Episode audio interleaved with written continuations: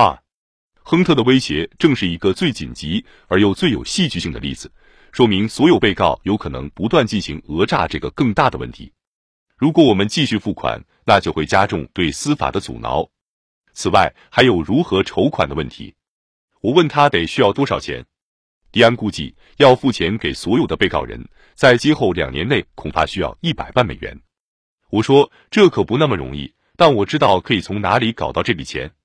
事实上，我脑子里也没有什么具体办法，但我设想，如果有足够迫切的需要，我们可以从那些过去曾大量捐助我们的一些人那里筹得这笔钱。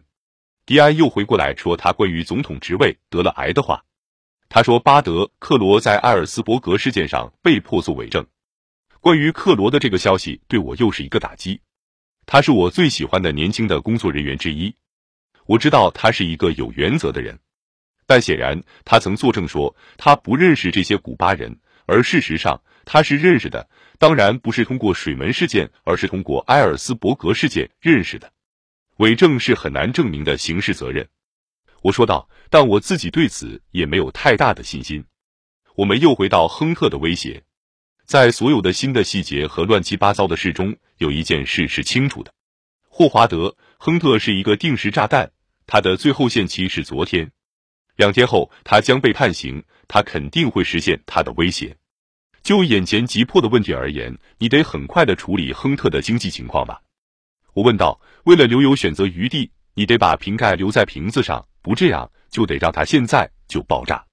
迪安说：“不错。”我让他继续叙述事实。他讲完后，又回到他说的正在发展的形势。问题是，如果水门案件开始暴露出来，霍尔德曼、米切尔。埃利希曼和他本人都要被指控犯刑事罪。他说，他认为他、霍尔德曼、埃利希曼和米切尔应该把全部事情都拿出来讨论一下，并谈一下如何把这同总统职位分开。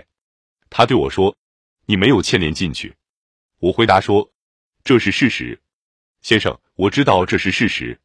从我们的谈话中，我就可以知道这些你都不知情。我们谈到了问题的实质和真正的问题。”有什么别的办法没有？我提出了一个假设：当他与霍尔德曼、埃利希曼和米切尔碰头时，他们可能得出结论，没有办法使整个事情不暴露出来。我问迪安：“那时该怎么办呢？”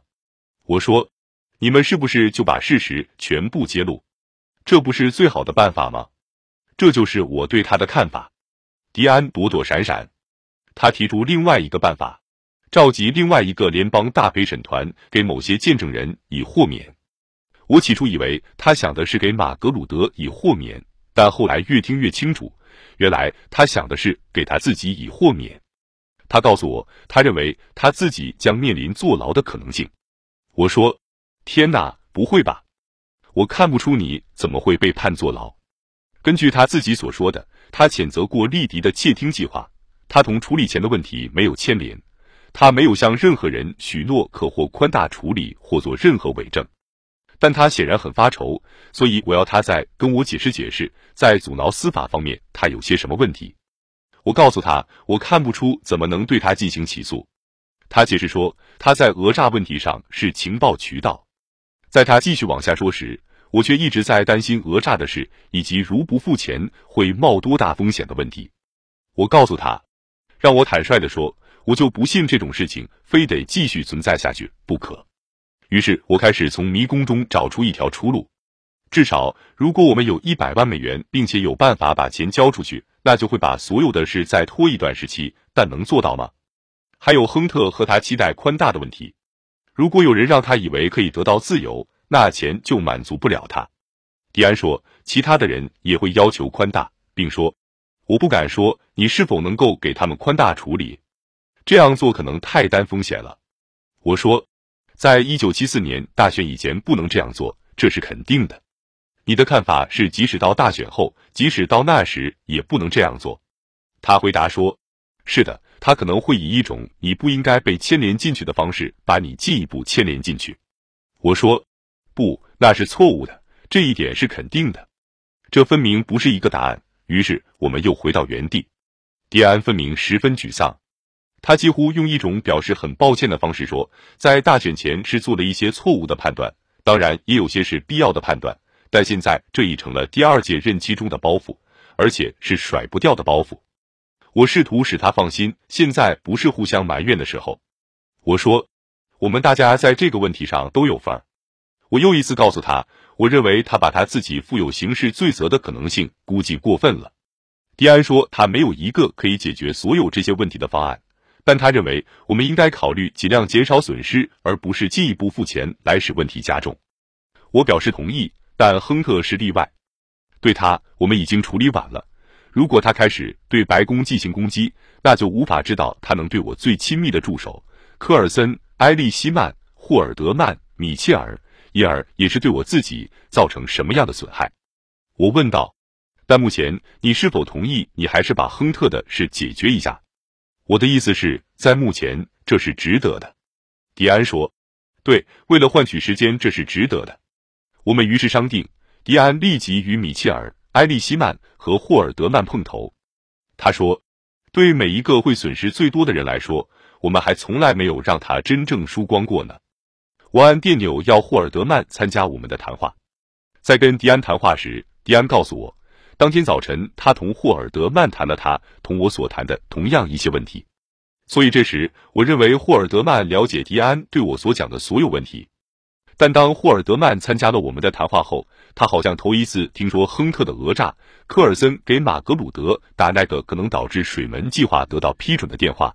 以及科尔森直截了当的答应亨特在圣诞节时会得到赦免这些事情。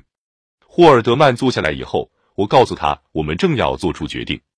从全面的战略考虑，我认为我们有两种选择。如果我们认为人人都得负刑事罪责的这种潜在的危险太大，我们可以一点也不让步，顶回去，拒绝出席欧文委员会作证。赵迪安早些时候的说法是放低姿态。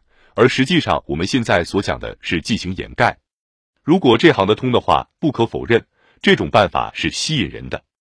我对霍尔德曼说：“我可不想负任何刑事罪责。对白宫的工作人员，我所关心的就是这件事。我想委员会的成员也是这样。同时，选择这办法只会给我们造成一场恶性循环。”我对霍尔德曼解释了这一点。想法拖延，使被告人暂不揭发，唯一的办法就是照付勒索款。这样做是可能的，但即使我们认为决定这最后依着是有理由的，并值得在当前冒一下风险，但最后我们仍然有怎样对付他们，必然会提出要求宽大的问题，而这是我们根本不能给的东西。所以最后我们的讨论又回到了原地。另外，我对他们说，如果我们决定，我们最终总要被放完血，然后死去。